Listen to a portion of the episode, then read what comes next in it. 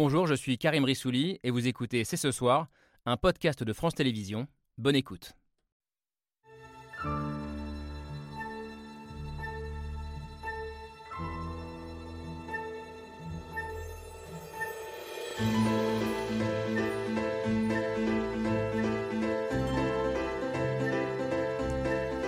Bonsoir à toutes et à tous, soyez les bienvenus sur le plateau de C'est ce soir.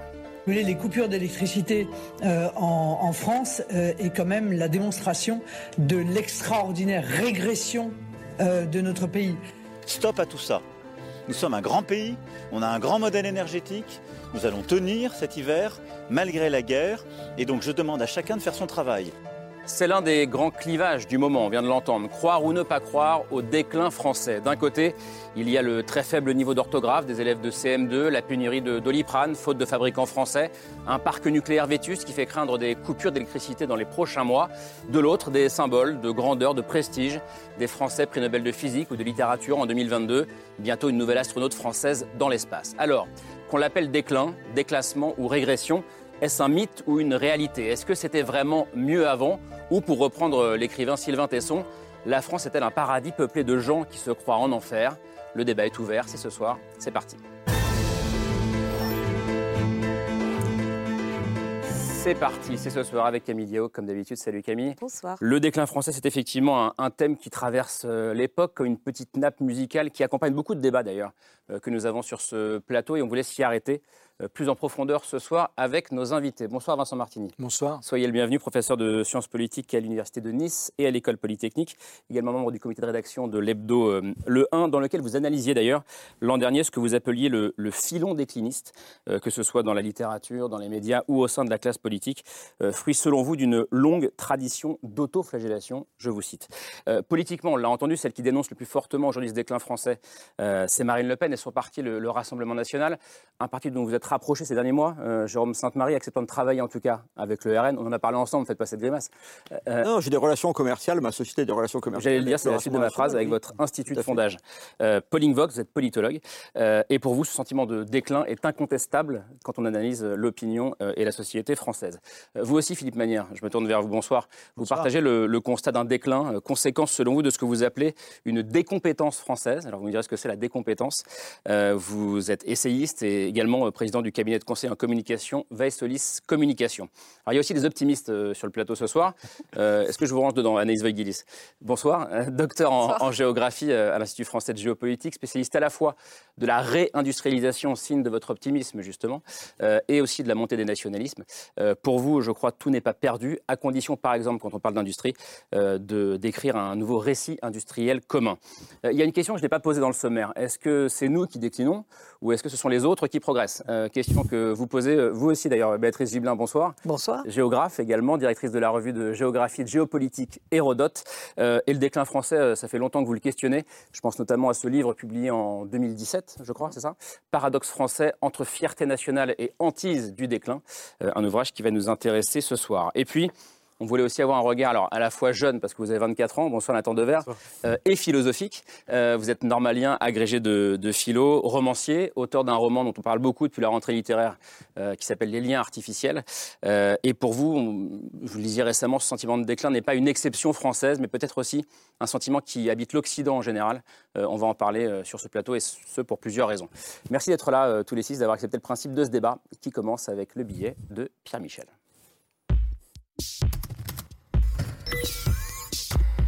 Elle se voyait trop grande, elle se voyait comme une grande puissance, mais on se demande où va la France Y a-t-il un pilote dans l'avion?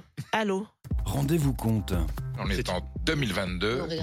Et on nous annonce, ce qui n'arrivait pas depuis Napoléon III, qu'on va couper l'énergie qui nous permet de, Mm. de nous éclairer. Moins d'électricité que sous Bonaparte, ça va mal. Vous trouvez ça drôle? Non mais il y a juste des gens qui vont peut-être mourir. Mais, Mais on attends, peut se marrer. C'est vrai qu'en France, on n'a pas de pétrole, mais on a des centrales. Vous avez deux lignes 90 000 qui arrivent, qui alimentent deux travées. Le problème, c'est qu'elles ne marchent pas. Myriam a peur de se retrouver dans le noir, elle cherche des lampes autonomes. Je préfère être prévoyante quand même. Il vaut mieux parce qu'on ne peut ni se chauffer ni se soigner. Si vous cherchez du doliprane pour enfants, bon courage. Tout baisse, rien ne va, même le niveau des élèves en orthographe est au plus bas. 19,4 fautes. Attendez, 19 euh, fautes sur 10 lignes Sur 67 mots, oui. Oui, oui, oui, c'est important, c'est une moyenne. Hein. Le français baisse, le français est moyen. 7 Français sur 10 le pensent. La France est en déclin. Comment c'est possible qu'en France, la, la sixième puissance mondiale, on en soit arriver là. C'est vrai que ça va moyen. Avoir, avoir, avoir une pénurie d'un médicament comme le moxicilline est extrêmement choquant. Pénurie de médicaments, l'urgente relocalisation de l'industrie pharmaceutique en France. On a euh, délocalisé la production de la plupart de nos médicaments euh, dans les années 90 parce que ça coûtait moins cher de les faire fabriquer en Chine et en Inde. On achète plus, on fabrique moins. Résultat, que savons-nous faire de nos mains? Presque rien. On doit être capable de produire des surblouses, on doit être capable de produire des masques, on doit être capable d'avoir une base industrielle minimum. À un moment aussi, ça va bien. Ce débat est absurde. Stop à tout ça. La France, c'est un manque de bras, mais c'est aussi des médailles. On ne sait plus écrire, mais on a la médaille Fields. C'est le prix Nobel à Annie Arnaud. C'est Bernard Arnault qui redevient l'homme le plus riche du monde l'espace d'une heure. 59 petites minutes de cocorico, pas une de plus. C'est la baguette inscrite au patrimoine immatériel de l'UNESCO. Ça paraît être juste matériel.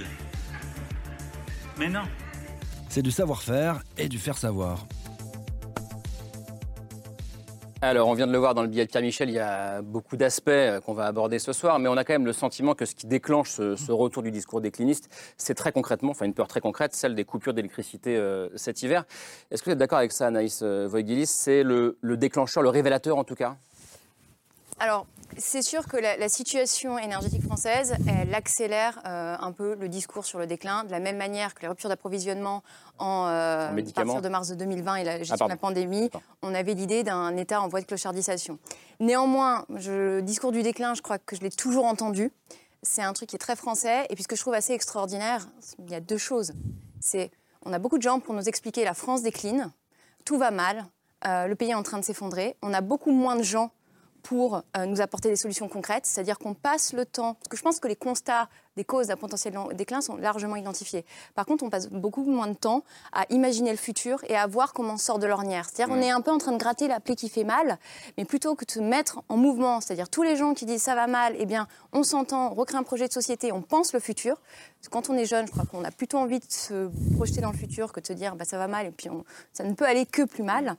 Et la deuxième chose que moi, me fait rire, parce que je travaille sur la réindustrialisation, c'est que tous les gens qui pensent le déclin, qui disent c'est un scandale, on, va avoir des ruptures d'électricité, on ne sait plus produire du paracétamol, sont pour partie des acteurs qui ont euh, conduit à cette décision, qui ont conduit parce qu'ils avaient les Pour favoriser la désindustrialisation Ils ont promu le discours à une époque de la société post-industrielle où l'industrie était jugée comme une tâche à faible valeur ajoutée, donc il fallait se concentrer sur l'amont et l'aval, avec une forme euh, finalement de naïveté ou de condescendance en considérant que les pays chez qui on projetait nos capacités de production n'auraient jamais envie de remonter la chaîne de valeur, n'auraient jamais envie de venir sur ces terrains.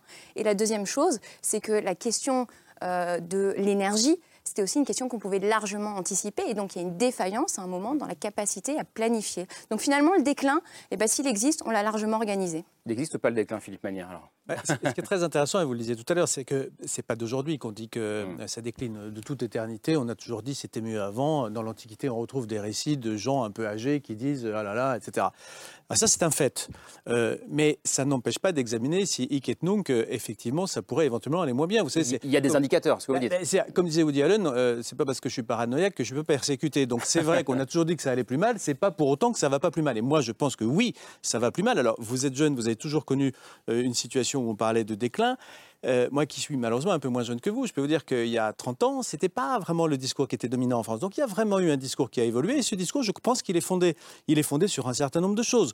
Euh, aujourd'hui, c'est vrai que l'industrie, puisque c'est une spécialité qui est la vôtre, l'industrie, c'est extrêmement important pour un pays parce que c'est là où vous avez les gains de productivité. Or, les gains de productivité, c'est ça qui fait la richesse collective. C'est là où vous avez les rares emplois modérément qualifiés et bien rémunérés. Pour une raison économique, je passe rapidement, comme il y a du capital, vous pouvez avoir un travail qui est payé bien euh, dans l'industrie, alors que dans les services, c'est beaucoup plus difficile dans les services euh, euh, d'avoir une compétence limitée et une bonne rémunération. C'est important aussi parce que l'industrie était répartie traditionnellement sur le territoire et donc vous avez maintenant des parties entières du pays qui ont l'impression d'être complètement mmh. déconnectées de la marche du monde, alors que quand vous aviez la petite usine dans la petite ville de France, bah, tout le monde avait l'impression de vivre dans le, le, même univers. Et donc cette désindustrialisation, elle est extrêmement grave.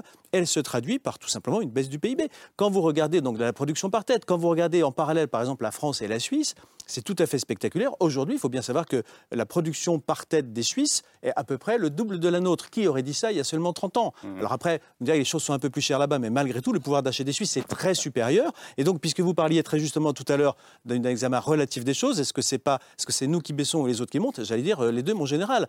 Euh, vous avez des pays qui déclinent moins que nous, qui progressent plus que nous, et donc notre position relative se dégrade. En tout cas, ce que j'entends, c'est que c'est pas uniquement un sentiment, mais qu'il y a des indicateurs très clairs selon vous. Il y a une vérité. Nathan Devers, je voyais réagir au début de, l'intervention de, Philippe Manière. Oui, je pense que le, concept de déclin est en soi ambigu ou ambivalent parce qu'il est à, mi-chemin entre deux concepts. Le concept d'une part de régression. Et une régression, ça désigne un phénomène objectif, qu'on peut observable par rapport à un critère. Par exemple, quand euh, euh, la Cour suprême américaine décide de revenir sur le droit d'avortement, eh ben, c'est une régression par rapport à ce critère des droits humains.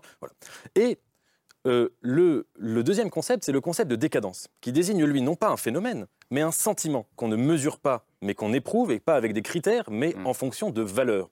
Et il me semble là que, si vous voulez, cette, confusion entre les deux, entre le discours de la régression mm. et le discours de la décadence, qui en plus est un concept qui a des origines ou une connotation biologique ou biologisante. Ça veut dire de dire qu'une société ou une civilisation, c'est comme l'évolution d'une vie individuelle avec une phase de jeunesse, de vieillesse, d'agonie, etc.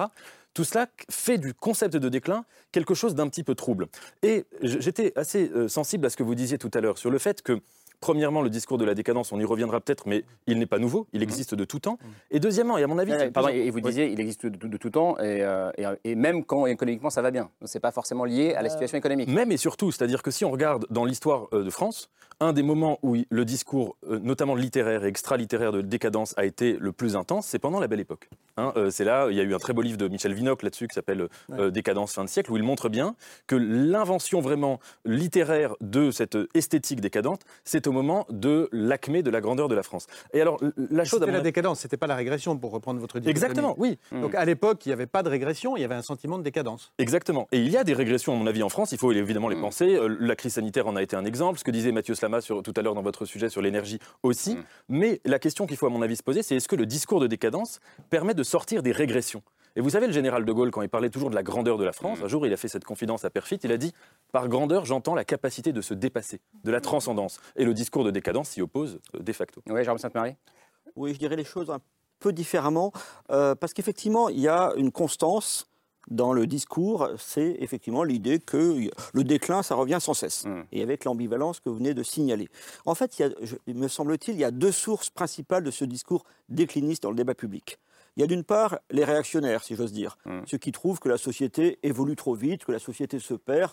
Et effectivement, là, on est très proche de la notion de décadence. Je relisais récemment un bouquin de René Girardet sur le nationalisme français, avec des textes, effectivement, qui renvoient à des, à des périodes qui nous paraissent vraiment fastes de développement économique, mais eux vivent ça comme un déclin. Tout simplement parce que la société, toute société se transforme et une société capitaliste, par définition, ses processus de production et les modes de vie sont sans cesse bouleversés par le développement de cette société. Karl Marx l'a écrit très bien. Donc le côté réactionnaire, le côté réactionnaire d'un côté. Il y a une autre source. Et euh, il y a quelques années, c'était très, très net du discours décliniste. C'est le, le contraire. Ce sont les libéraux modernisateurs qui disent attention, on est dans le déclin et donc il faut faire des réformes l'entourage de Juppé, etc. Vous aviez plein de gens comme ça qui disaient cela. Je n'ai pas cité des, noms d'auteurs, on l'a tous en tête. Ça, c'est sur la production du discours. Vous pensez à qui? Euh, Dites-le. Parce que... Je pense que des gens comme Bavreuse, comme voilà, La Bavreuse, la France qui tombe, ça ne pas exclure les téléspectateurs. Au développé, alors ils disent attention, le déclin menace pour qu'au contraire, on, aille plus vite dans le changement, dans la modernisation. C'est l'inverse. On arrive effectivement, aujourd'hui, je finirai par là, en termes, on parle uniquement des perceptions pour l'instant, hein, en tout cas de mon côté, mais en termes de perception, c'est nouveau quand même. Hmm. C'est nouveau qu'on ait 60 à 75% des Français qui pensent qu'on a un déclin. D'après Ipsos, pour Fracture Française, hmm. pour la Fondation Jean Jaurès notamment, euh, c'est 27% des Français qui pensent que nous sommes dans un déclin irréversible. Et effectivement, quand on regarde sur la longue durée euh, ces sondages, on n'avait pas des niveaux comme cela. Et parfois, quand l'économie va bien, je pense notamment aux quelques années du gouvernement Jospin, est-ce que c'est à lui était imputable, je ne sais pas. Mais là, par exemple, l'opinion était beaucoup plus optimiste. Donc il y a quand même un rapport entre les perceptions et les réalités. Autre chiffre, euh, Vincent Martini, c'était la Fondation Jean Jaurès euh, en septembre 2021. 69% des Français s'accordent pour dire qu'en France, c'était mieux avant. Alors qu'est-ce que ça veut dire Je ne sais pas, mais en tout cas, c'est vrai que ce sentiment de, déclin, il existe dans l'opinion. il y a plusieurs choses qu'on observe dans l'opinion. Avant tout, c'est le pessimisme français. On a fait une grande enquête internationale sur les 50 nations les plus optimistes ou pessimistes. La France arrive 49e, l'Italie 50e, c'est-à-dire des nations où le taux par ailleurs de euh, réponse favorable à êtes-vous heureux aujourd'hui est parmi les plus élevés sont celles qui sont le plus pessimistes dans l'avenir. Mmh. Ce, sur quoi je voudrais revenir, j'étais assez d'accord avec ce que vous disiez tout à l'heure sur euh, la différence entre le déclin comme régression et le déclin comme décadence. Mais ce qu'on pourrait dire, c'est pas seulement quand ça va bien qu'on pense décliner, c'est quand la société se transforme ou se modernise. C'est à ce moment-là que hmm. les discours sur la décadence, paradoxalement, apparaissent. Pourquoi? Parce que euh, le présent nous paraît illisible. Et il hmm. me semble que lorsque vous observez, par exemple, moi je, trouve que dans ma carrière universitaire, j'ai commencé à travailler sur un type qui a complètement été oublié, qui s'appelait Simon Nicolas Henri Linguet, et qui en 1772 écrit, 20 euh, ans avant la Révolution, il dit il va y avoir une révolution parce que la noblesse est corrompue, parce que le travail change, et que l'égalité entre les hommes qui était celle des esclaves face à un maître, le monarque mmh. absolu, eh bien, va aller dans le mur, on va faire une révolution, et ça sera pire. Voilà. Le capitalisme, il ne l'appelait pas comme ça, va, qui commençait à arriver dans la société française, eh bien, va transformer la société, et donc il critique les philosophes qui euh, vont dans la mauvaise direction pour lui, et voilà, il pense que voilà, cette réélection, elle, est inéluctable. On retrouve la même chose hein, euh, chez Chateaubriand euh, au début du XIXe siècle, qui nous dit on est dans une valse des régimes, on ne sait pas politiquement où on va, donc hmm. il faut regarder vers, le passé parce que ça va très mal. Et c'est le cas aujourd'hui, ça pour vous? Ben oui, parce qu'on est en train de transformer quasiment l'intégralité des, hmm. je veux dire, des, euh, des, facteurs qui font une société. D'abord, qu'est-ce qui caractérise, on va dire, le développement humain? La productivité dont vous parliez est une valeur euh, pour des gens enfin, d'un certain âge ou d'un certain moment, mais il y a plein de gens qui disent aujourd'hui la productivité, la production, produire plus, c'est pas ce qu'il faut faire parce qu'il y a le changement climatique qui guette, la catastrophe écologique, la collapsologie, etc. Mm. Il y a des gens qui disent bah là, les rapports entre les hommes et les femmes sont complètement chamboulés, mm. on est en train de rééquilibrer. C'est le cas depuis, depuis 5 ah. ans, c'est le cas. On voit bien que depuis une dizaine d'années, il y a toute une série de remises en cause d'éléments fondamentaux, des vérités fondamentales qui nous ont structurés. Et puis il y a le bouleversement du monde, on peut dire ça aussi. Oui, mais bouleversement du monde, précisément, dans bouleversement du monde, il y a monde. Et donc, ce que vous êtes en train de décrire, c'est parfaitement juste. Ça peut avoir un impact sur la psyché des individus et des peuples, mais on peut quand même observer que ce sont par définition, puisqu'ils sont mondiaux, euh, des bouleversements qui impactent les autres pays du monde. Mais pas forcément de la même manière. Vous n'avez pas le même pessimisme, typiquement au Danemark, aux Pays-Bas. il y a énormément de pays développés qui sont impactés par le digital, euh, par euh, la crainte mmh. climatique, etc. Mmh. Et qui, tout ça ne se traduit pas chez eux, si vous voulez, par le pessimisme qu'on a en France. Donc, oui, il faut déconnecter les deux, mais on a tout de même en France cette particularité d'avoir, et vous le disiez vous-même, un pessimisme, un sentiment de déclin qui ne peut pas être lié à ces, à ces, faits exogènes, puisqu'il se traduit ça par le même pessimisme ailleurs. vraiment, en, vraiment deux mots pour aller très vite, je ne suis pas totalement d'accord avec vous. Si vous observez les grandes nations développées, vous trouvez les marqueurs de ce pessimisme, c'est-à-dire apathie démocratique, distance qu'on appelle en sciences politiques le citoyen critique, celui qui critique les institutions, qui critique le monde tel qu'il va, même lorsqu'il est parmi les plus favorisés. Donc on retrouve avec des nuances quand même en Europe occidentale euh, un pessimisme qui est beaucoup plus fort que, pour vous parler de l'attitude dont on parlait tout à l'heure, les pays les plus optimistes, c'est le Bangladesh, le Nigeria, hmm. l'Arabie Saoudite, vous voyez, des pays ah. qui, a priori, sont loin. Ça, c'est une, grande phrase, une grande phrase de Béatrice Gilbin qui dit même même en Afghanistan, il y a quelques années, euh, les gens étaient plus optimistes qu'en France. Ben oui, effectivement, quand j'ai vu ça, j'étais absolument effaré, euh, et, avec l'espoir que les choses y iraient mieux et qu'il y avait quelque chose à faire. Alors qu'on est quand même dans un, dans un discours euh, depuis longtemps, effectivement, que à la limite, tout va à volo, on devrait aller se coucher puis attendre que ça passe, quoi, parce que c'est tellement dans un tel état, la France, que c'est pas possible. Bon. Euh, si on écoute euh, Agoravox, Figaro-Vox un peu, euh, Valeurs Actuelles, Le Point. Bon, franchement, c'est quand même du lourd hein, dans, le discours où, tout va très mal.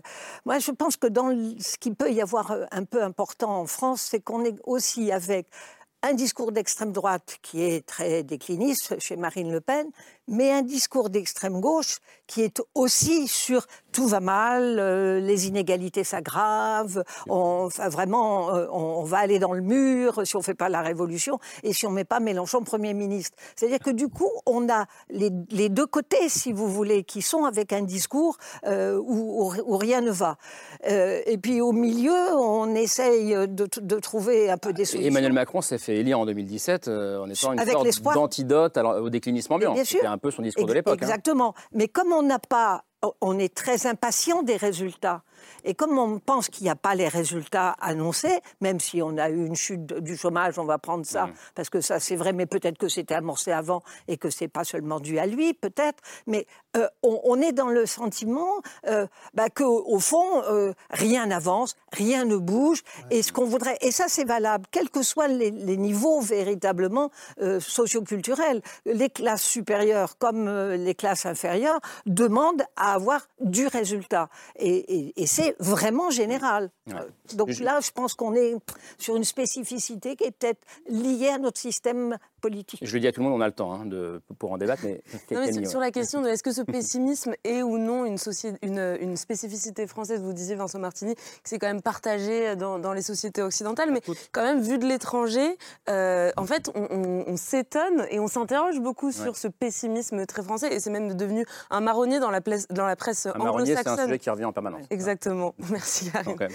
ça revient beaucoup dans la presse anglo-saxonne notamment, et je voulais juste vous montrer deux, deux exemples d'articles. Euh, déjà il y a presque dix ans, en 2013, c'était le magazine américain de New Yorker qui, se penchait euh, sur le cas français, ce qu'ils appellent le cas français, le fait d'être content, d'être malheureux. Mais pourquoi donc se demande-t-il tout au long de l'article. Et puis plus récemment, en novembre dernier 2021, euh, c'était les Britanniques de The Economist qui titraient sur ce paradoxe.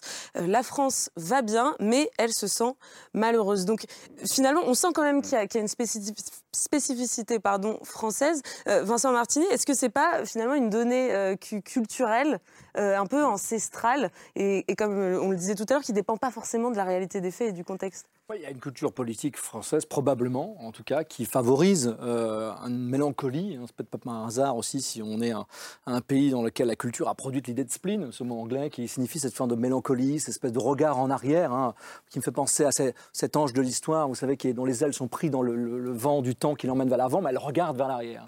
Moi, je pense souvent à la France comme un pays comme ça. Qui, ses, ailes l'emmènent vers le futur. Elle est parfois dans une forme de modernisation euh, rapide. Et en même temps, elle ne peut pas s'empêcher de regarder en arrière en se disant Mais finalement, est-ce que c'était pas mieux avant Cette interrogation, là, encore une fois, on la retrouve à différents moments de l'histoire. Et c'est peut-être là qu'il y a une singularité. Pas tant sur le fait qu'il y aurait un pessimisme particulièrement français aujourd'hui, mais que ce pessimisme soit si récurrent dans sa propre histoire. Analyse Guillis, sur cette. Euh, cette spécificité française ou pas. Vous regardez beaucoup aussi ce qui se passe dans les autres pays européens, donc je me tourne vers vous. Euh, comment est-ce que vous la comprenez, euh, le fait que ces Français euh, se voient peut-être plus malheureux qu'ils ne sont en réalité?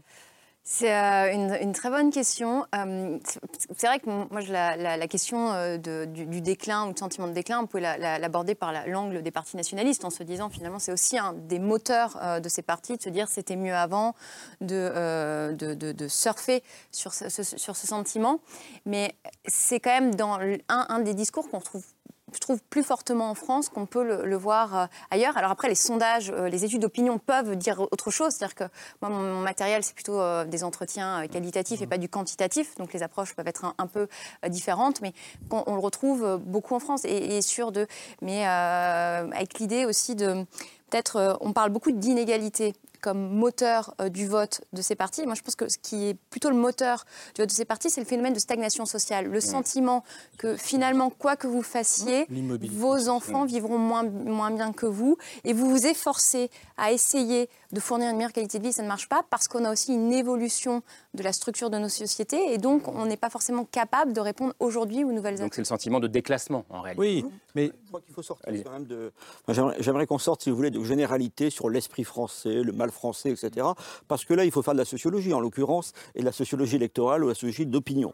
Et on se rend compte que les choses sont assez clivées, une nouvelle fois. Alors juste un point par rapport à cette idée que ça serait des entrepreneurs politiques qui mettraient des idées déclinistes dans la tête des gens.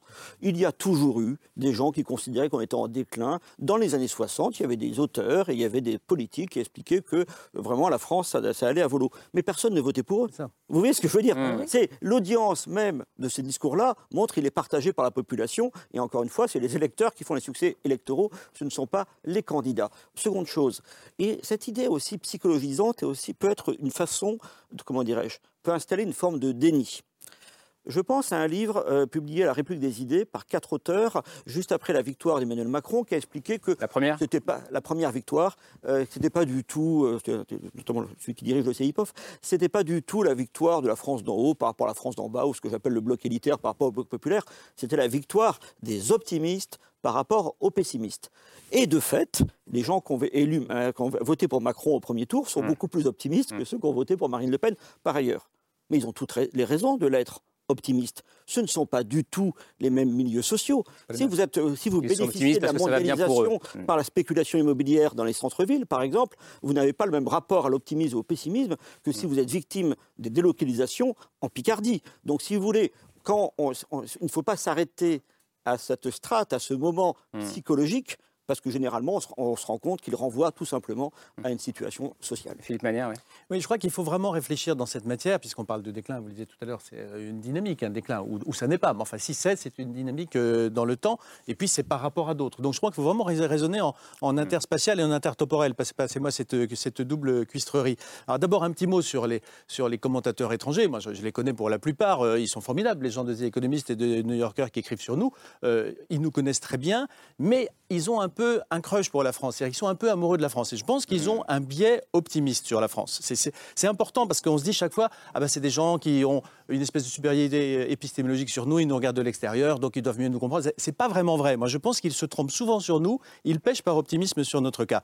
Ensuite, si on raisonne un petit peu euh, par rapport aux autres pays, moi, ce qui me frappe beaucoup, c'est un sujet sur lequel je me suis beaucoup penché dans une autre vie, c'est euh, les autres pays. Nous ne sommes pas les seuls à avoir euh, une espèce de sentiment d'impasse identitaire et de, et de déclin. Beaucoup d'autres pays ont connu ça auparavant. La Suède, le Canada, les États-Unis, le Japon, etc.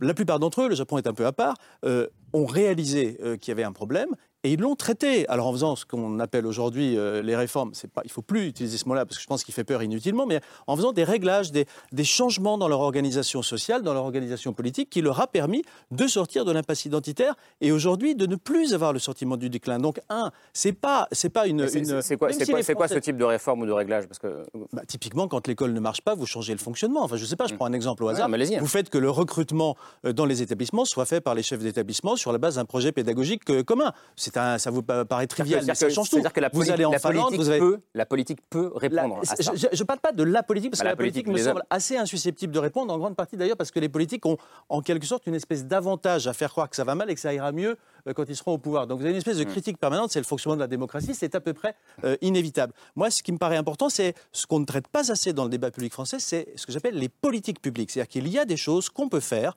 quand on a les manettes du pouvoir, qui consiste non pas à faire des discours, etc., ou à dire que ça va aller mieux, mais à faire des réglages pour que, pour faire simple, euh, ben, le nucléaire fonctionne, pour que l'école fonctionne, pour que euh, l'industrie revienne en France, ou en tout cas qu'elle cesse de partir. Ce, ce, sont des réglages qui peuvent paraître, encore une fois, totalement contingents, mais qui ont une énorme importance et qui sont sous-estimés dans le débat public français, parce que le débat public français, non seulement il est teinté de pessimisme, mais en plus il est totalement conceptuel. Et quand on commence à descendre dans les détails que je viens d'évoquer, euh, on a peur de lasser son auditoire, puis on se sent un peu déchoir. La vérité vraie, c'est que quand on est dans une impasse collective, c'est ce genre de sujet qu'il faut Il faut modifier les politiques publiques. Et c'est possible, et d'autres l'ont fait avant nous, et bah. ils n'ont plus le sentiment du déclin alors qu'ils l'avaient. J'arrive, mais prenons l'exemple oui, C'est intéressant que vous parliez d'éducation, puisque euh, c'est quelque chose qui revient beaucoup justement dans, les discours euh, déclinistes, le niveau scolaire qui, qui ne serait ou qui n'est plus le même euh, qu'avant. Et je voulais m'arrêter sur l'exemple de l'orthographe. on l'a vu rapidement mm. dans, le billet de, Pierre Michel qui a ouvert l'émission. Alors, il faut savoir qu'en France, régulièrement, on évalue le niveau en orthographe des, élèves de CM2. la dernière vague, c'était l'année dernière. Cette évaluation de l'orthographe avec cette, j'allais dire, cette maladie de l'orthographe, c'est bah, justement bah, une, maladie française. Bah, vous, allez, vous, allez, me dire ce que vous en pensez parce que ça m'interroge. Donc la dernière vague de cette enquête sur l'orthographe, c'était l'année dernière. Euh, et donc en moyenne, je simplifie les chiffres, mais sur une dictée de 70 mots, les élèves faisaient 20 fautes. 20 fautes, c'est deux fois plus de fautes que leurs parents qui, eux, ont été testés en 1987, année de la première euh, vague. Et euh, c'est aussi plus que leurs grands frères et sœurs qui ont été testés en 2007. Eux, ils faisaient plutôt 15 fautes, donc il faisait moins bien que. On voilà, est passé de 10 à 15 on a fait 10, 15, 20. Donc voilà, ça c'est souvent euh, montré un comme un, un exemple de ce qu'est le. C'est un déclin de la performance. C'est un, exemple de ce que vous appelez la décompétence, euh, j'imagine, Philippe Manière. Mais du coup, Béatrice Gibelin, moi, en, lisant ça, aujourd'hui en préparant l'émission, je me demandais, est-ce que c'est vraiment un bon indicateur euh, quand on parle du, du déclin français? Est-ce que, euh, par exemple, les élèves d'aujourd'hui n'auraient pas développé, par ailleurs, d'autres compétences que leurs aînés n'allaient pas? Vraiment, c'est une question que je me pose de façon... Moi, j'ai tendance à penser cela. J'ai enseigné en Seine-Saint-Denis hein, pendant plus de 30 ans. Euh, donc avec des étudiants qui euh, venaient euh, de milieux socioculturels, on va dire pour faire simple, plutôt défavorisés. Bien. Et il y avait bien évidemment une orthographe qui était vraiment, problématique. Hein. ils avaient eu le bac et ils étaient à, l'université. Et ce qui était important de, faire comprendre, c'est que ce qu'ils écrivaient, euh, c'était pour être lu, c'était leur texte, c'était leur pensée, et donc ils devaient se mettre à travailler et à comprendre la grammaire qu'ils utilisaient pour traduire leurs pensées. On avait des améliorations très rapides, véritablement, de l'orthographe dans leur texte. Je ne dis pas que je corrigeais pas encore quand on était en thèse, hein, j'en ai corrigé, mais il est évident qu'écrire sans faute, en tout cas aujourd'hui, à l'époque où il y avait 20% d'une classe d'âge qui allait au bac et qui venait de milieux effectivement aisés et bourgeois, euh, c'était quand même plus facile que quand vous mmh. avez eu une massification, bien sûr, de, de, l'enseignement. le certificat d'études déjà garantissait un niveau d'orthographe bien, bien, bien, solide. Pendant quelques temps, parce qu'au bout d'un moment, quand vous écrivez jamais et que ah bah vous ne lisez jamais, euh, votre niveau a tendance à, baisser. Bon, mais euh, reparlons toujours de ce magnifique certificat d'études primaires. Et je pense aujourd'hui qu'on a des tas d'enfants, et, et, je pense même, je vais prendre les étudiants, je ne vais pas prendre les petits. Euh, dans, dans, les étudiants, honnêtement, la, qualité de ce qu'ils savent produire grâce à, au, travail de terrain qu'ils font, grâce à la maîtrise des outils qu'ils peuvent avoir, sont vraiment de, de, d'une qualité que nous n'avions pas avant. Hmm. Alors, je sais que je vais faire hurler, hein, parce que c'est pas ce qui se dit, mais pour moi, globalement, le niveau au niveau universitaire monte et le niveau ne baisse pas. Nathan Dever, vous, 2007, c'est votre génération peut-être de CM2, c'était 15 fautes en moyenne. À mon avis, vous, c'était zéro faute, mais euh, comment, vous entendez ça?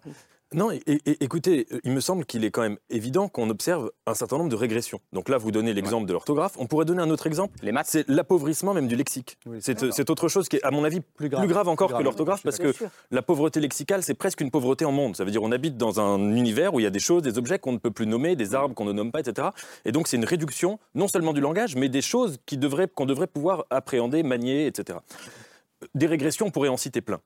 Il y a un indicateur, moi, que je trouvais intéressant. Euh, ce que je vais dire est totalement subjectif. Hein. Mais je trouve que l'architecture est un art qui reflète très très bien la manière dont une société se projette dans l'avenir et projette la manière dont elle va laisser une trace à la postérité. Vous savez, quand il y a eu l'incendie de Notre-Dame, mhm. et qu'on s'est posé la question, est-ce que Notre-Dame, on va la reconstruire à l'identique? En plus, la flèche, ce n'était pas une partie qui avait une, immense valeur euh, historique euh, médiévale. Ou est-ce qu'on va essayer d'apporter quelque chose? Notre-Dame est quand même un monument qui a toujours été un palimpseste. Ça veut dire chaque époque qui a été confrontée à l'idée de se dire il faut la reconstruire ou il faut ajouter quelque chose, a ajouté sa patte personnelle en disant on va laisser une partie de notre art dans l'avenir. Et c'est vrai que cette décision de reconstruire à l'identique. À l'identique finalement, après un, grand débat. Exactement. Et après ce débat-là, témoigne en tout cas que ce qui a été tranché, c'est que notre époque n'aurait rien à apporter sur le plan artistique, sur le plan architectural, et peut-être davantage, peut-être même sur le plan historique, à la postérité. Pour ma part, j'y ai vu quelque chose, si vous voulez, de très représentatif et d'assez navrant d'ailleurs. Je ne dis pas qu'il fallait nécessairement prendre le choix inverse, mm. mais en tout cas d'assez un miroir assez inquiétant de la manière dont on se représente notre situation. Intéressant, Vincent Martin, j'avais jamais pensé à ça. Euh, oui, euh, moi non plus. Je suis assez d'accord avec Béatrice Gibelin, qui était en professeur à l'université. Je trouve que le niveau baisse pas, je trouve qu'il monte. Alors c'est pareil, quand vous dites ça, tout le monde dit vous êtes complètement idiot. Bah, regardez la tête de Jérôme Sainte-Marie. etc. Euh, j'entendais tout à l'heure, on disait, dans les grandes, certaines grandes écoles, c'est plus comme avant, etc. Bon, bah, moi, je enseigne à la fois à l'université, dans certaines grandes écoles. Je trouve que globalement, euh, les étudiants non seulement sont pas moins bons que dans ma génération, même je suis parfois épaté. Je me dis que mmh. moi-même, j'étais pas capable de produire autant de connaissances. Alors, il se trouve que les critères qui nous permettent d'évaluer ce qu'on appelle le niveau, euh, le fameux certificat d'études, l'orthographe, sont peut-être pas forcément les critères intégraux de ce que fait la qualité d'un étudiant. Notamment, je suis frappé de voir comment on valorise beaucoup plus aujourd'hui qu'à une certaine époque, à la fois la créativité, la capacité à sortir un peu d'un cadre défini. Alors parfois, le problème, c'est que le cadre est peut-être pas assez solide, etc. Et ça, c'est toujours pareil. il y a toujours plusieurs types d'enseignants hein, et de chercheurs sur ces questions-là. Qui, bien certains qui pensent une catastrophe, d'autres qui pensent que c'est mieux. Moi, je constate même quand je vois mes jeunes collègues qui arrivent sur le marché du travail comme anciens chercheurs, bah voilà, je trouve que globalement, c'est mieux. On a des chercheurs qui, en France, euh, sont euh, aussi bons, voire euh, meilleurs. On a, on a des médailles Fields, on a des prix Nobel. Et surtout, le niveau qui permet. Enfin, il y a une telle compétition aujourd'hui, on peut le regretter ou s'en réjouir, mais il y a un tel niveau de compétition euh, dans ce genre d'univers que vous ne pouvez pas dire, par exemple, dans la recherche française, que le niveau baisse. Hein. Je ne parle même pas des étudiants, là, je parle vraiment de ce qui fait aussi la projection de la France dans l'avenir. On parlait de l'architecture, la recherche, l'éducation, ce sont des enjeux qui sont importants. Vous trouvez qu'on se ment à nous-mêmes en disant ça, Jérôme Sainte-Marie? Non, je voudrais quand même souligner qu'il y a deux traditions. On a évoqué la première, la tradition de parler du déclin. Mhm. Mais il y a une autre tradition que moi j'ai toujours connue, et comme vous, je ne suis pas tout jeune. Donc, désormais, j'ai toujours connu, effectivement, plutôt d'un univers universitaire et plutôt à gauche, l'idée que, quelles que soient les évolutions constatées, elles sont positives et qu'en plus, si on perd d'un côté, si on ne sait plus manipuler le subjonctif, puis ensuite le passé simple, si on perd du vocabulaire, c'est pas grave, on sait utiliser nos tablettes, on sait utiliser ce Donc là, vous y mettez un clivage politique, hein, vous êtes dire à gauche. Euh. non, là, c'est un clivage euh, politico-social, si vous voulez, c'est le côté euh, universitaire de gauche, tout simplement parce que aussi, c'est des gens qui tiennent la maison. Et donc, ils doivent défendre un bilan qui n'est pas forcément si positif que cela. Je suis désolé d'être aussi brutal, mais tout de même, parce que derrière ces deux traditions, il y a quand même un juge de paix. Le juge de paix, c'est toutes les évaluations qui sont faites. vous avez parlé de PISA, etc. On peut vérifier quand même, il n'y a pas que la dictée, on peut vérifier. Vous savez, c'est très important, y compris pour faire des maths, que d'avoir, de bien connaître, sa, avoir du vocabulaire, bien connaître sa syntaxe. Bien connaître, quand on transmet une langue, on ne transmet pas uniquement une façon de, simplement de communiquer directement, on transmet aussi une façon de raisonner. Et de fait, c'est évident quand vous regardez, ne serait-ce que les discours. Je vous donne un exemple tout simple pour me faire comprendre. Prenons les discours des présidents de la République. Hmm. Regardez l'évolution du discours présidentiel dans sa qualité d'expression. Je, alors j'ai évidemment évoqué De Gaulle. si on évoque Pompidou, etc., vous voyez bien qu'aujourd'hui, euh, François Hollande multipliait les doubles sujets, avait un langage extraordinairement pauvre, et ce genre de choses. Ça signifie quelque chose. Et de, de fait, je ne parle pas des catégories les plus populaires, mais dans nos élites, vous avez effectivement un appauvrissement du langage, et par ailleurs, vous avez une dévastation des études scientifiques. Je rappelle qu'on n'arrive plus à trouver des professeurs de maths. Vous n'avez pas été nommés tous les deux, Béatrice Gilbert et Vincent Martini, mais vous étiez un peu ciblés quand même. Hein. Euh, on avait compris, on, avait, compris, on avait compris. Mais il y a une autre forme euh, d'intelligence très hein. française. Non, mais je le dis, c'était pour vous donner la parole. Où le cynique est toujours euh, plus intelligent que les autres. Allez, Béatrice Gilbert, je vous laisse répondre. Oui, je voulais, enfin, sur la question des mathématiques, on va mettre de côté l'orthographe parce que honnêtement, l'orthographe française est particulièrement complexe. voilà, il y a un nombre d'exceptions qui est important. Mais elle l'était déjà avant. Ça, pas plus, pas on, plus on est d'accord, mais la proportion de gens qui savaient euh, euh, parfaitement écrire sans faire de faute d'orthographe, euh, ayant fait un certain nombre de d'études, c'était pas 90% des Français non plus. Hein, et c'était même pas 50% des Français. Que c'est devenu un marqueur social, c'est assurément vrai. Bien. Sortons de l'orthographe, passons aux, mathématiques. effectivement, tous les enquêtes PISA et autres euh, montrent la baisse du niveau de mathématiques au niveau des CM1, CM2 et encore euh, au, collège et même au niveau des, lycées euh, très fortement. Qu'est-ce qui peut expliquer ça? Moi, je pense quand même que c'est en partie la formation des gens qui enseignent mmh. aux enfants, parce que c'est un métier, on dit beaucoup plus souvent institutrice qu'on ne dit instituteur que ça vient essentiellement de formations littéraires et qui ne sont pas forcément très à l'aise avec les mathématiques. Mmh. Mais Aujourd'hui, vous êtes bon en maths, on va pas vous dire, mais oui, mon grand, fais, instituteur, ça sera très bien. Non, bah, enfin, tu es bon en maths, tu vas quand même faire autre chose qu'instituteur, enfin quoi. Et puis peut-être mm. même que tu vas pas être prof de collège, tu pourrais, je sais pas, faire une école d'ingénieur, tu gagneras quand même beaucoup mieux ta vie.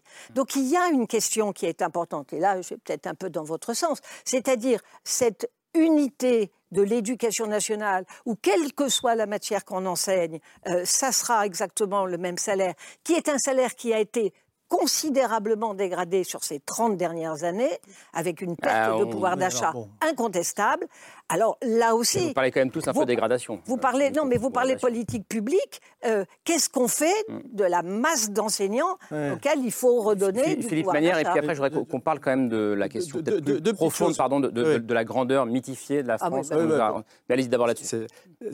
Là, vous avez raison, c'est que le déclin est spécialement douloureux dans un pays messianique. C'est vrai que dans bah, un pays qui n'a pas de prétention, bon, il n'y a pas de quoi se relever la nuit. Chez nous, c'est spécialement pénible, euh, au sens littéral du terme. Alors, deux points. D'abord, Nathan disait toujours tout à l'heure très justement que l'orthographe est en fait un symptôme et c'est beaucoup plus grave, c'est le champ lexical derrière. Moi, je dirais que derrière le champ lexical, il y a quelque chose qui est encore plus important, qui pour le coup était une particularité française, un domaine de performance français qui était reconnu dans le monde entier, c'était une capacité à raisonner hors du commun. Tout ça se sert l'un l'autre en quelque sorte. Mais qu'est-ce qui vous fait croire qu'on l'a perdu ça? Eh ben, Ça, pour le coup, ça se mesure pas. Si, ça se mesure. Ça se mesure. Vous le voyez dans un certain nombre de mesures des performances mm. euh, des étudiants, et vous le voyez aussi, j'allais dire, dans la vie de tous les jours, dans la vie professionnelle. Chacun, euh, quiconque a eu une vie professionnelle de plus de 20 ans peut considérer que, peut constater que, heureusement, on trouve encore des gens qui savent très bien raisonner. Mais la probabilité de trouver des gens qui savent très bien raisonner, et spécialement dans la catégorie de gens qui normalement étaient faits pour euh, savoir raisonner quand ils arrivaient sur le marché du travail parce qu'ils avaient fait telle ou telle catégorie d'études, cette proportion décroît. Vous pouvez maintenant être diplômé d'une grande école et avoir une capacité à raisonner qui est très inférieure à celle qui était celle de vos aînés. C'est un, un, fait et moi je considère que c'est une régression. Ah. Ne parlons, pas de décadence, c'est une régression et ça pose un, problème. Alors pardon parce que je voulais juste rebondir sur ce que. Oui mais non, non, non, parce qu'on pas. Non, pardon. brièvement sur. Non, parce que c'est intéressant, c'est intéressant ce que vous venez de dire et ça, ah et ça fait réagir. Donc, je voudrais redire sur les Anaïs Non mais encore une fois, je pense qu'il faut comparer des choses qui sont comparables. C'est-à-dire, vous parlez d'une part de la population des ingénieurs, des gens qui viennent de grandes écoles, quand il y a 40 ans. Pas des écoles d'ingénieurs, je Non, mais vous, vous parlez d'une catégorie de population. Quelle était la proportion de cette catégorie de population il y a 40 ans? La structure du travail, la structure des, des, des, emplois. Mais, mais, il y a quand même une démocratisation de l'enseignement. supérieur. Ça, c'est vrai. Vous avez beaucoup plus d'ingénieurs, beaucoup plus de gens. Ça aurait dû aboutir à l'effet inverse. Qui prétendent accéder à des. Et, par ailleurs, la France reste quand même un pays où on vient chercher euh, nos compétences, euh, des gens de grande qualité, et on ne sait pas les retenir. Bah, c'est ça le problème. Oui, mais du coup, on, est. Euh, je pense qu'on essaye de tout mettre dans une chose. Il y a un problème de formation, il y a un problème d'attractivité du marché du travail. Est-ce que nous sommes capables d'apporter à nos meilleurs esprits? Et euh, il y a derrière aussi une évolution euh, du monde et qui, je pense qu'il faut un peu revoir les catégories qu'on considère. Je reste avec vous, Anaïs Vogilis, parce que pour parler un peu de la question de la grandeur, euh, mythifiée ou pas, en parlant de l'industrie, est-ce que si aujourd'hui on est aussi frappé par les potentiels, c'est pas sûr encore, coupures de courant cet hiver, c'est pas parce qu'on nous a appris, depuis qu'on est né, euh, quels que soient nos âges sur ce plateau, que ben, la France serait toujours protégée. Parce qu'on avait le nucléaire français, qu'il n'y aurait pas, qu'on avait une indépendance énergétique, contrairement à beaucoup d'autres pays. Est-ce qu'on n'a pas été élevé dans la grandeur justement euh, des fleurons français? Peut-être que c'est. le, fondement du, programme nucléaire, il, naît euh, dans l'esprit de De Gaulle, puis repris par Pompidou et Végeux, sur une idée très simple. L'indépendance de la France sur le plan de l'énergie et sur d'autres plans par rapport aux États-Unis. Et c'est important de le dire, il le fait par rapport aux États-Unis, il ne le fait pas par rapport à d'autres États, très clair dans son discours. Et le problème, c'est qu'on a abandonné cette politique, c'est-à-dire on s'est dit, euh, finalement, ça va toujours rester, on n'a pas su anticiper les problèmes qu'on allait avoir aujourd'hui de maintenance, l'augmentation aussi des besoins d'électricité, c'est-à-dire quand on parle de décarbonation des usages et des procédés, qu'on va augmenter notre, notre consommation d'énergie, même si on, réduit par ailleurs par des phénomènes d'efficacité ou de sobriété énergétique, et on l'a entretenu. Euh, alors, je pense sur l'énergie, on, on a, vécu dans, ce mythe, se dire mmh. ça a toujours été ça, c'est un avantage euh, compétitif et on tombe de très haut parce que potentiellement la situation, elle va, elle va plutôt entraîner une vague de désindustrialisation que de la réindustrialisation. Et sur la question de l'industrie, par contre, on a très clairement fait le choix de se détourner de l'industrie, comme je vous l'expliquais au début, mmh. en prenant le modèle d'une société post-industrielle. Vincent Martini, sur cette, il y a la question de, des centrales, euh, du nucléaire. D'autres ont dit, au moment du Covid, euh, dans le pays de Pasteur, bah, on n'a pas trouvé de vaccin. vous voyez, tous ces, tous ces, tous ces mythes français qui ont été écornés ces dernières années. Est-ce que... Oui, mais là, encore une fois, enfin, moi, je trouve que je suis un peu mal à l'aise par rapport à ce débat depuis tout à l'heure, parce qu'en fait, vous pouvez prendre des, exemples d'optimisme ou de pessimisme à peu près tous les domaines de la société. Alors, hmm. il paraît que c'est l'orthographe qui définit euh, notre critère de, grandeur. Euh, euh, en fait, d'une certaine manière, j'ai l'impression qu'on tourne un peu en rond, en fait, en réalité. Hmm. Moi, ce que je voulais dire par rapport à ce sujet, c'est que, indépendamment de notre conception de la grandeur, c'est une fois de plus, dans toutes les périodes dans lesquelles on a le sentiment que notre réalité devient illisible, que ce qui était une vérité fondamentale hier est aujourd'hui devenu un mensonge fondamental. C'est-à-dire, je donne un exemple que j'ai déjà, euh, on, en a déjà discuté ici, c'est-à-dire par exemple, avant vous disiez, bah, si tu as un certain nombre de diplômes, bah, tu trouveras un, emploi à la hauteur de, tes compétences. Bah, aujourd'hui, cette réalité, évidemment, elle est plus, elle est plus juste parce que ça ne correspond pas. Là, s'il y a une régression, c'est peut-être ça. Alors il y a peut-être une croissance des inégalités, une déstructuration du marché du travail qui fait que, comme les choses changent plus vite que nous pouvons le penser, comme la réalité nous apparaît comme plus complexe encore que euh, nous ne pouvons euh, la déchiffrer, mmh. eh bien, il y a une tentation de se tourner vers le passé en imaginant. Hein, le passé est toujours baigné d'une lumière de légende, disait l'autre. Euh, et, enfin, en, parlant, on est trop obsédé par les régressions. Mais ça me pose quand même une difficulté parce qu'encore une fois, on est en train de faire des réflexions au doigt mouillé depuis tout à l'heure. Hein. De quoi? Euh, On fait des réflexions au doigt mouillé. cest vous dites, oui, bon, il y a le truc PISA qui dit que les enseignants euh, sont mal payés, ça on le sait. Mais on et que donc le système scolaire serait moins performant parce que la France investit moins, par exemple, dans l'éducation, dans la recherche que les autres pays européens. Bon, ok, d'accord. Ça sont des, sont des faits. Vous pouvez dire, bon, alors, en effet, il y a des logiques de politique publique qui peuvent être derrière. Mais enfin, je constate quand même que dans la vie politique, par exemple, lorsque vous ne parlez que de politique publique, comme ça a été le cas sous le quinquennat de François Hollande, Emmanuel Macron lui-même en 2017 avait fait toute une campagne en disant faut qu'on arrête de parler des politiques publiques, les gens comprennent rien, il faut qu'on redresse un cap, et c'est ce cap qui va faire en sorte qu'on va remobiliser les gens. Puis maintenant, on dit l'inverse, on dit bah là, il faut reparler des politiques publiques parce que c'est ça où on peut faire quelque chose. Encore une fois, euh, euh, cette, donnée, elle, est, complètement relative. Elle, à mon avis, tient à une défiance générale du politique et qui mène à ce genre de débat, c'est à qui la faute? Et c'est un peu ça la, difficulté hein sur le débat, moi, qui me dérange. C'est-à-dire qu'on cherche toujours un certain nombre de responsables. En général, on sait, en, fin de compte, c'est toujours les politiques, parce que c'est de leur faute. On est en France, bon, euh, les politiques sont responsables de tout, on est responsable de rien, c'est jamais de notre faute, c'est toujours la faute, de, en général, de ceux qui nous gouvernent. Dire, en gros, le, décliniste, entre guillemets, cherche toujours le responsable? Bah, Le déclinisme, il, a, il a trois catégories, hein, qui retrouvent dans quasiment tous les discours déclinistes. Le premier, c'est ce que vous disiez tout à l'heure, la société est un corps, un organe, qui a un début, un milieu, une donc on va mourir, comme si la France allait mourir demain, ce qui est une idée, excusez-moi de le dire, ridicule. Deuxièmement, euh, c'est l'idée que c'est la faute de quelqu'un, en général des élites. Donc, a priori, il faut blâmer quelqu'un, trouver un coupable, un responsable, euh, comme on le faisait, je sais pas, en Union soviétique, par exemple, quand il n'y avait pas un problème de production, et à l'époque stalinienne, et eh ben, on prenait un type qui disait qu'il avait saboté, on le faisait exécuter, puis on dit c'est pour ça qu'on a des retards. Et puis, troisièmement, il y a cette idée qu'il faut un sursaut. Seul le sursaut nous sauvera. C'était la fin du livre de Nicolas Bavrez dont vous parliez tout à l'heure. Ça va très très mal, de plus en plus mal, mais peut-être dans l'abîme, au bord de l'abîme, nous avons une chance. C'est le point avec un homme charismatique qui va oh, surgir. Avec un homme charismatique. il y en a pour qui ça marchait, c'était le général de Gaulle. Euh, mais enfin, des prétendants à, nous sortir de l'ornière, depuis le général Boulanger jusqu'à Eric Zemmour, il y en a un certain nombre. Il ne faut pas être injuste avec Bavrez. Bavrez n'appelle pas du tout à l'homme professionnel. Non, non, non, non, c'est pas une critique de Nicolas Bavrez, ce que je dis, je ne mets pas dans le même Restons sur la question politique et sur le lien entre euh, déclinisme et, euh, in fine, vous parlez de Zemmour à la fin et, euh, et monter des nationalismes. Bah, c'est le cœur du suicide français. Hein. Je voudrais d'abord euh, reprendre le terme que vous avez utilisé à plusieurs reprises de mythe de la grandeur française. Alors ça dépend ce qu'on entend par mythe. Vous savez, en politique, un mythe, c'est aussi un souvenir qui, ou un souvenir qui est effectivement transformé plus ou moins et qui fait agir. C'est une réalité sociologique potentiellement, Ami. Voilà. Mais ça peut, ça peut aussi hum. être interprété comme une forme de mensonge, une forme d'invention. S'il y a un mythe de la grandeur française, c'est que la France a été grande ce petit pays de 50 millions d'habitants qui réussit effectivement pendant... 67 maintenant. Oui, mais à l'époque, justement, je prends les années 60, si vous voulez. Euh, et donc, qui euh, produit depuis trois siècles toutes sortes d'innovateurs de, de, de, dans tous les domaines, et pas seulement scientifiques, mais d'abord dans le domaine scientifique. On est d'abord un grand pays d'ingénieurs pendant trois siècles. Les innovations euh, imputables à la France sont énormes, et ce petit pays, que bon, qui n'a pas de richesse naturelle particulière, réussit effectivement à rayonner de manière bien réelle, à être indépendant, à être indépendant économiquement dans les années 60, et à être indépendant politiquement. Parce qu'aujourd'hui, la situation est tout à fait différente et effectivement le souvenir en est peut-être embelli parce que derrière cet aspect de déclin, il y a aussi l'aspect de perte de souveraineté.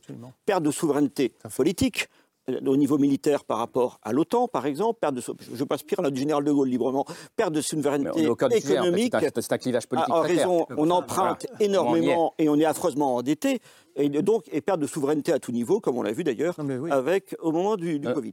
Nathan Devers, oui. Moi, j'avais deux remarques. La première, c'est qu'en vous écoutant, je me posais une question. Les Français qui ont répondu oui au sondage, la France est-elle en déclin? Qu'avaient-ils en tête? Est-ce qu'ils désignaient, désiraient, est-ce qu'ils voulaient désirer, désigner leur propre situation, hein, exprimer leur, leur, leur, leur prévision sur l'avenir de la France, ou est-ce qu'ils voulaient exprimer un refus de l'idée du progrès qu'on leur propose. Vous rappeliez qu'Emmanuel Macron, en 2017, a été élu sur le pensée printemps. Mmh. Est-ce que ce printemps-là n'est pas un printemps sans fleurs, en quelque sorte? Parce que le, déclin ou la régression, ça s'oppose à quoi? Ça s'oppose au progrès. Mais aujourd'hui, ce qui est proposé, ce n'est pas tout à fait le progrès, c'est plutôt un discours qui est un discours de l'adaptation. Et dans tous les domaines qu'on a cités, on a cité l'école, on a cité la santé, on pourrait en citer d'autres. La crise sanitaire a été un, exemple de ça, un laboratoire politique de cela. Ce qu'on a proposé, en fait, ce n'était pas tellement des, des notions de progrès, c'était de l'adaptation à la fois aux évolutions technologiques, très très clairement, et deuxièmement aux conjonctures. Euh, en fonction de l'évolution de telle ou telle situation, sanitaire, météorologique, etc., on disait aux gens, adaptez-vous. Or, l'adaptation, Barbara Stiegler l'a rappelé, c'est le, il faut s'adapter, c'est la grande devise du néolibéralisme. Et donc peut-être aussi qu'il y a un faux progrès qui est proposé et qui, est, le contraire du vrai progrès qui est celui d'une prévision. Et, la deuxième chose que j'aimerais euh, me demander, c'est à supposer que ce soit un, sentiment, tout cela. Hmm. Euh, vous savez, euh, Anna Arendt, dans, Les origines du totalitarisme, après avoir analysé les causes politiques, économiques, sociales du totalitarisme, elle disait le, la condition du totalitarisme, c'est un sentiment qu'elle appelait la désolation. C'est-à-dire on est coupé de tout, non seulement des autres, mais on est en plus vidé de soi-même. Et elle disait ça, c'est un sentiment pré-totalitaire. On peut se demander si, dans le sentiment du déclin, hmm. alors je ne pense pas que ce soit la désolation, je dirais qu'il y a deux choses. Je dirais qu'il y a premièrement une solitude connectée, solitude euh, d'être connecté en permanence avec les gens, notamment par les réseaux sociaux. Et deuxièmement, je dirais qu'il y a une forme d'ennui, mais en un sens très précis, et je, pense à ma génération, et même peut-être à moi, c'est une génération qui a été éduquée dans l'idée qu'il y avait un certain nombre de choses qui étaient des, évidences, des données historiques évidentes. Par exemple, que la démocratie était une chose solide, qu'il euh, y avait des phénomènes, des épidémies, euh, euh, entre guillemets, avec des situations très très anciennes, médiévales, ça ne se reproduirait pas, que des guerres en Europe, ça n'existerait pas. Et il y avait une forme d'ennui au sens de l'habituation Hmm. qui explique peut-être aussi la montée d'un sentiment euh, décliniste. Bah, maintenant, vous avez de la chance. Parce que vous avez des épidémies, vous avez la guerre, vous avez tout ce qu'il faut pour vous redonner du moral. Ce qu'on appelle un retour de l'histoire, pour le coup. Je ne parlais pas de moi personnellement, hein, je parlais de comment... Se, se mettre à vos pas. Non, je revenir sur la grandeur. Euh, là, je, serais d'accord euh, avec Jérôme Samartin. Sainte-Marie, c'est effectivement l'idée de la grandeur. On, on a une histoire de décolonisation qui a été une histoire douloureuse. Et moi, je pense qu'elle joue aussi dans euh, la perception bon, euh, de la perte de l'Empire a été faite de, façon euh, difficile. Une France, une France qui s'est rétrécie. non seulement elle s'est rétrécie, mais ça ne s'est pas fait avec les honneurs. on a été battu en Indochine, la guerre d'Algérie a été une tragédie, avec des conséquences lourdes. Et donc, c'est quelque chose qui nous rend malheureux. Hein, euh, c'est pas seulement d'avoir perdu l'empire, c'est qu'on ne l'a pas perdu de la belle manière. Voilà. Hmm. Euh, on n'a pas mené les bons combats, si vous voulez, au nom de valeurs qui ne sont pas trouvées, alors que les peuples, le droit des peuples à, disposer euh, d'eux-mêmes, eh ben, on n'a pas su le faire pour l'Algérie, on n'a pas su le voir. Et ça, c'est quelque chose de, douloureux. Et puis la deuxième chose aussi, c'est qu'effectivement, la France a une grande histoire. Qu'est-ce que j'appelle grande histoire euh, la Révolution française, ça a marqué effectivement euh, tout un monde pendant, pendant euh, très longtemps. Napoléon Bonaparte, on en pense ce qu'on veut, mais ça a fait partie aussi d'une grande histoire. Puis on a eu la chance d'avoir un De Gaulle qui nous a sauvés du déshonneur, parce que euh, oui, parce 40, on n'était vraiment pas dans une très bonne situation. Beaucoup, aussi d'analystes ou d'observateurs expliquent que euh, la collaboration euh, et, juin 40 font aussi partie quelque part dans l'inconscient français. Bien sûr. Du, déclin. Mais restons sur la grandeur. Oui, et restons sur, euh, sur général, le général de Gaulle pour interroger cette notion de, grandeur. je voulais vous lire une citation tirée de ses mémoires de guerre. Donc de Gaulle écrit dans ce livre La France ne peut être la France sans la grandeur. Et je la trouve hyper intéressante cette citation parce que elle est révélatrice de, bah, de la vision qu'ont les Français d'eux-mêmes, de la vision que les, Français ont de la place de leur pays dans le monde. Évidemment, ça explique aussi cette propension collective qu'on peut avoir au déclinisme. Mais moi, la question que je me pose, c'est pourquoi cet éternel besoin de Français, euh, de, grandeur? Qu'est-ce que ça révèle déjà de notre vision du monde? Et est-ce que, euh, Philippe Manière, je me tourne vers vous par exemple, est-ce que la France ne pourrait pas finalement être la France euh, et se porter très bien, sans avoir forcément besoin de se sentir supérieur à ses voisins et avoir besoin d'être une grande puissance qui compte plus que les autres. Je ne crois pas que la France ait besoin de se sentir supérieure à ses voisins. Ce qui est vrai, c'est qu'il y a dans l'esprit français une forme de messianisme. Il y a deux nations messianiques dans le monde, les États-Unis et la France. Les autres nations ne sont pas messianiques. Même le Royaume-Uni, qui est très fier de lui-même, ne prétend pas exporter son système, ne prétend pas que tout le monde s'aligne mmh. derrière lui. Mmh. Donc ça veut dire que quand on ne se sent pas à la hauteur de ce qu'on prétend mhm. montrer au monde, évidemment, on a une douleur spécifique parce que nous sommes messianiques. Mais moi, je crois personnellement que, en théorie, on pourrait tout à fait être heureux sans être très grand. Il faudrait simplement qu'on n'ait pas tous les jours la preuve, parce que quand vous me parliez tout à l'heure de doigt mouillé, pardonnez-moi, je pense que non, c'est vraiment mentir. Euh, la preuve, l'évidence sous les yeux d'une forme d'érosion. Cessons de parler de décadence, ne parlons même pas de régression, mais parlons d'érosion d'un certain nombre de performances.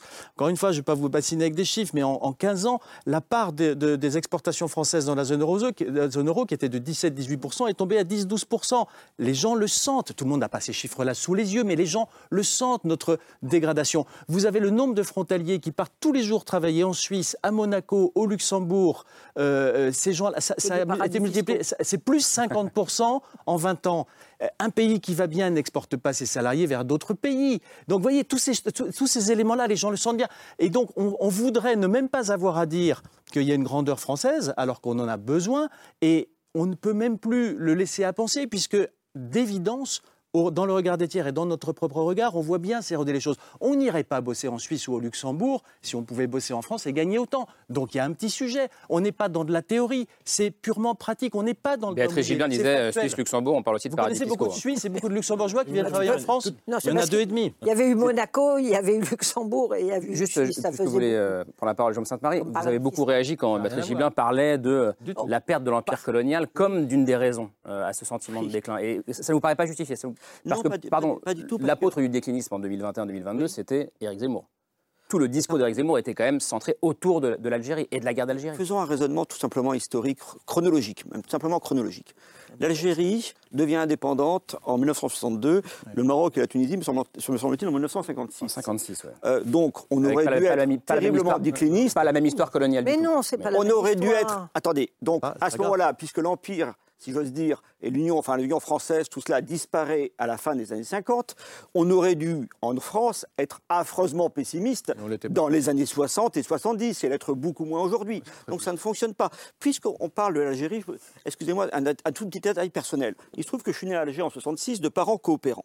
Nous rentrions en France en caravelle, on arrivait dans un pays, enfin l'été, on arrivait dans un pays qui était en pleine voie de modernisation, qui avait 8% de croissance, dans lequel non seulement les droits euh, euh, comment dirais-je, l'économie progressait, mais les droits humains progressaient, les droits sociaux progressaient, tout ça est quantifiable. C'est pour ça que je crois qu'il faut en venir sans cesse aux chiffres et non pas aller chercher des explications culturalistes qui ne fonctionnent pas. Cette histoire d'empire aurait, aurait dû, produire pourquoi est-ce que vous opposez les deux ça se passait et pas maintenant? Parce que je crois que ça n'a simplement rien à voir. Martini. Bah deux, deux, réponses à ce que vous dites. Euh, d'abord, vous parlez des années 60, mais la Ve République, elle naît dans un sentiment de déclin absolu dans les années 50, c'est-à-dire concomitante avec une situation coloniale qu'on n'arrive pas à gérer. Euh, certaines parties de l'Empire, sous la Quatrième République et Pierre Mendès France, s'en vont, qui créent un sentiment de désorganisation, de désarroi absolu. Et quand vous regardez les textes, qui était mon cas, de cette époque-là, vous voyez bien qu'un des moteurs essentiels du retour aux affaires de Général de Gaulle, je rappelle que les événements commencent en mai 58 en Algérie, pas n'importe où, donc c'est pas un hasard. On ne peut pas dire que ça n'a rien à voir. Et, et deuxièmement, sur ce que vous dites, disiez, il me semble que ça traduit, ça c'est vrai, un sentiment général que je ressens dans cette discussion qui est une nostalgie des Trente Glorieuses. Et c'est vrai que notre pays baigne dans la nostalgie des Trente Glorieuses, c'est-à-dire, je rappelle quand même, une parenthèse de croissance qui n'a aucun équivalent dans l'histoire de l'humanité partout en Occident et au-delà. C'est-à-dire à un moment donné où des gens, comme c'est j'imagine peut-être le cas de vos familles, en tout cas de la mienne, qui viennent de classes très populaires et qui ont un taux de rattrapage entre les ouvriers et les cadres. C'est-à-dire le moment où vous avez ce qu'on appelle un taux de rattrapage en économie, je parle sous votre contrôle, c'est-à-dire qu'en une vie, vous pouvez passer d'un stade où vous êtes mmh. ouvrier et vous devenez cadre. Mmh. Le taux de rattrapage aujourd'hui, il est de 200 ans. Alors si évidemment on fait cette référence-là, euh, on a une régression. Et, on a raison d'être nostalgique dans ces cas-là. On peut avoir une nostalgie évidemment par rapport à des conditions qui sont celles à la fois d'une croissance extrêmement rapide, d'une sortie quand même de la pauvreté d'une grande partie de la population française, d'un développement qui était lié aussi à des destructions préalables qui étaient celles de la Seconde Guerre mondiale. Donc toute une série de conditions qui vont de pair, je le rappelle par ailleurs, avec la destruction absolue de notre planète et une espèce de rapidité dans la destruction de la planète. Non mais il y a forcément un lien parce que la raison pour laquelle aujourd'hui on ne peut pas être nostalgique de cette époque et on ne souhaite pas mmh. y revenir en tout cas, personnellement je ne souhaite pas y revenir, c'est que le modèle qu'on nous impose, on voit bien qu'il est totalement euh, lié, contingent à une période. Il n'est pas question de le juger sur l'époque, parce qu'on ne va pas juger les années 60 avec le regard des années 2020, mais pour autant, Je pense qu'il y a vraiment un décalage aujourd'hui, et c'est là où il y a clivage, entre ceux qui disent qu'il faudrait qu'on revienne aux conditions qui ont permis les 30 glorieuses, les 30 glorieuses renouvelées, et ceux qui disent, bon voilà, bon, c'est une période qui a permis le développement de, de la France, et maintenant il faut réinventer d'autres conditions et sortir de cette logique du déclin qui n'est qu'une lamentation sur un passé qui ne reviendra pas. Anaïs Veguelis, puis, puis Nathan Dever. Non, mais je, rejoins ce qui vient d'être dit. C'est-à-dire qu'on était en effet dans une, dans une parenthèse, et là, on vit sûrement la fin de cette parenthèse. On, peut, on était dans un pays en reconstruction avec euh, de l'argent qui a, qui a, afflué aussi euh, avec le plan Marshall, qui a permis un élan. On était dans un cadre géopolitique je pense que Béatrice pourrait mieux en parler que moi, mais surtout euh, un, encadrement qui était différent. On n'avait pas l'Union européenne, la Chine euh, n'était pas ouverte, on avait, pas, on avait encore plein de barrières tarifaires, on n'avait pas l'OMC. Donc on a aussi eu sur ces 30 années une évolution de l'organisation mondiale. Mmh. Qui fait qu'on ne pourra pas revenir. Aujourd'hui, les seuls pays qui ont des croissances, voilà, les pays qui ont des croissances aussi importantes, ce sont des pays en développement. Mmh. Non. Nathan Dever Je pense qu'il y a un autre facteur aussi, mais qui est, qui est, complémentaire par rapport à celui que vous dites, qui n'est pas seulement la comparaison historique avec le passé de la France, mais la comparaison géographique avec un certain nombre de, puissances mondiales aujourd'hui ou dans l'IR très très bref, qui justement ont dit qu'ils allaient reconstruire leur grandeur, même parfois leur grandeur fantasmée ou leur grandeur de manière un peu kitsch. Donc les États-Unis de monsieur, de monsieur Trump, la Turquie, euh, Vladimir Poutine, euh, la Chine, d'autres puissances encore. Orban en parle un peu. Orban, exactement. Le Royaume-Uni. Et, on, ne parle, on ne parle que, de, à part des États-Unis, que d'anciens empires. Hein. Pardon. Oui, justement. Et, et c'est pour ça, à mon avis, que c'est peut-être cette comparaison-là avec ces dynamiques qui sont pour le coup des dynamiques profondément régressives. C'est ça qui est intéressant, c'est que euh, le slogan Make America Great Again, qui se présente comme une sortie du déclin, c'est précisément un slogan de régression historique puisqu'il euh, comporte mm. la notion de again. Et justement, tout à l'heure, vous définissiez la grandeur, la grandeur, de la France comme la supériorité de la France par rapport aux autres nations. Mm. Pour ma part, je ne verrais pas les choses ainsi. Je dirais que c'est la supériorité de la France par rapport à elle-même. Et quand je dis ça, c'est pas juste pour faire des, beaux mots.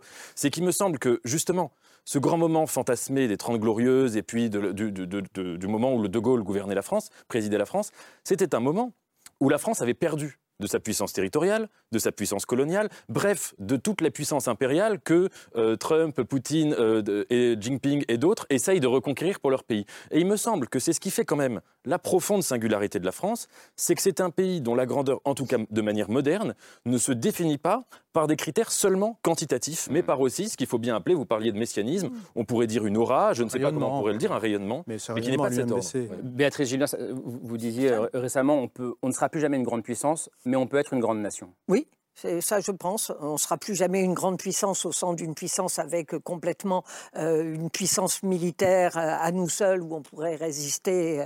On voit bien combien l'OTAN est aujourd'hui indispensable dans cette guerre euh, atroce russo-ukrainienne.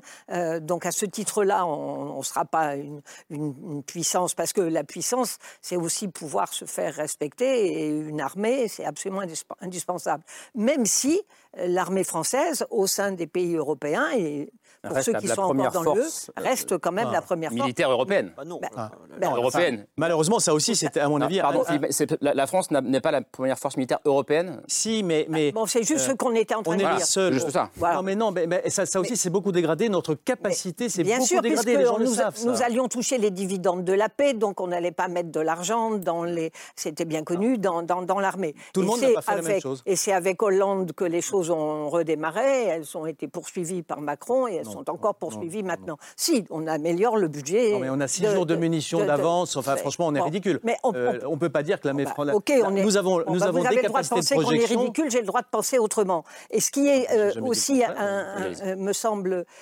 important, c'est l'idée de, de, de, la, de la nation. Quelle représentation on se fait aujourd'hui de la nation française?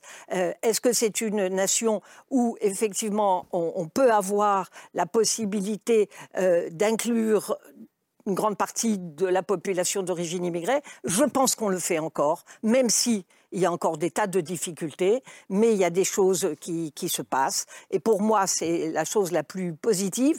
Et, je, je, crois au discours de la nation, comme je crois au discours de l'Europe, mais pas tellement au discours de la seule puissance.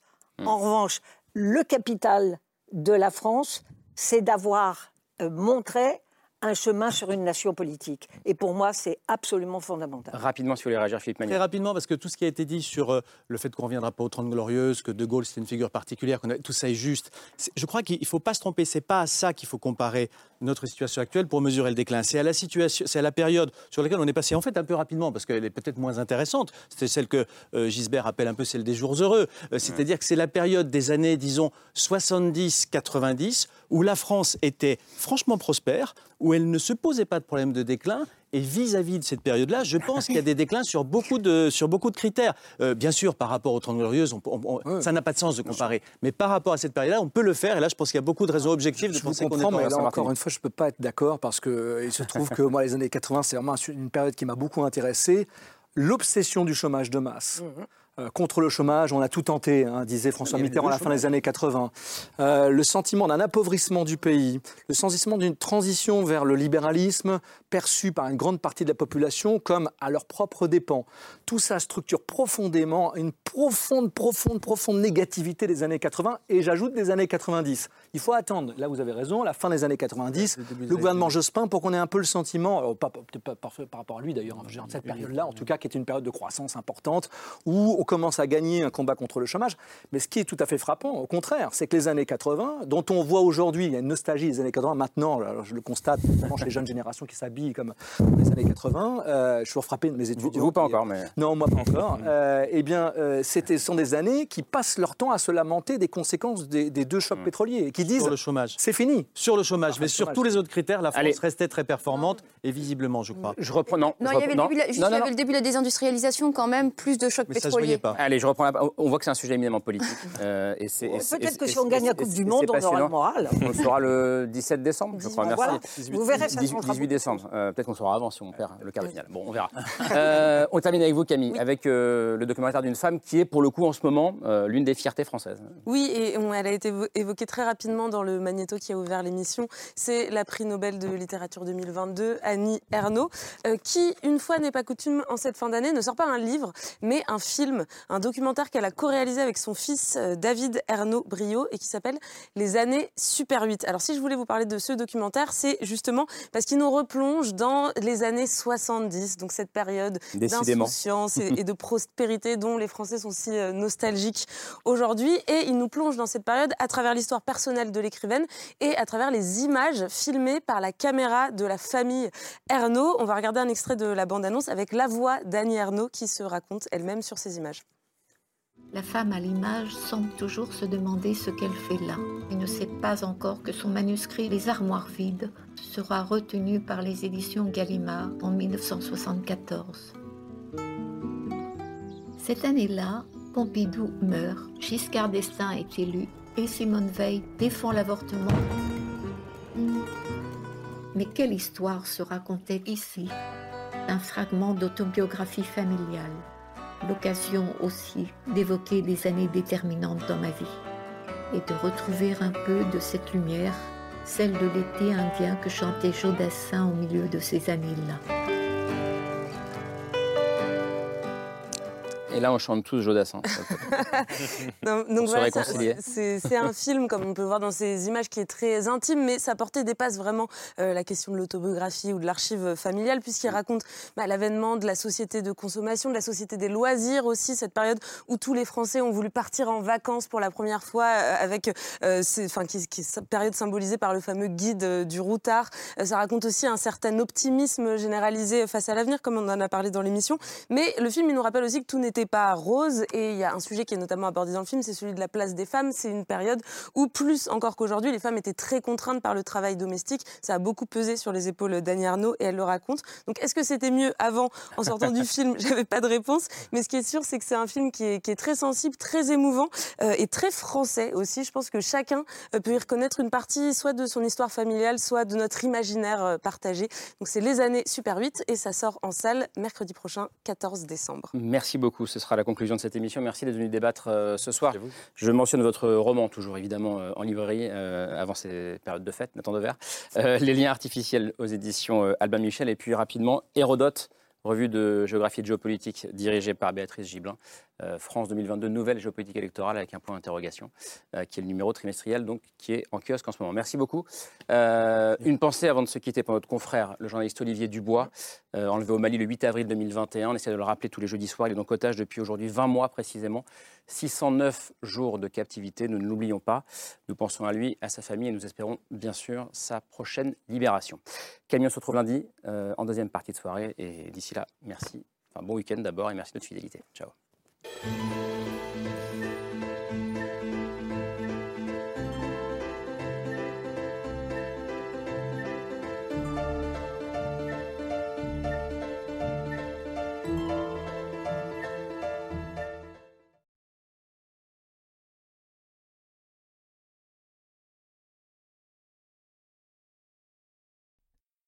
C'était C'est ce soir, un podcast de France Télévisions.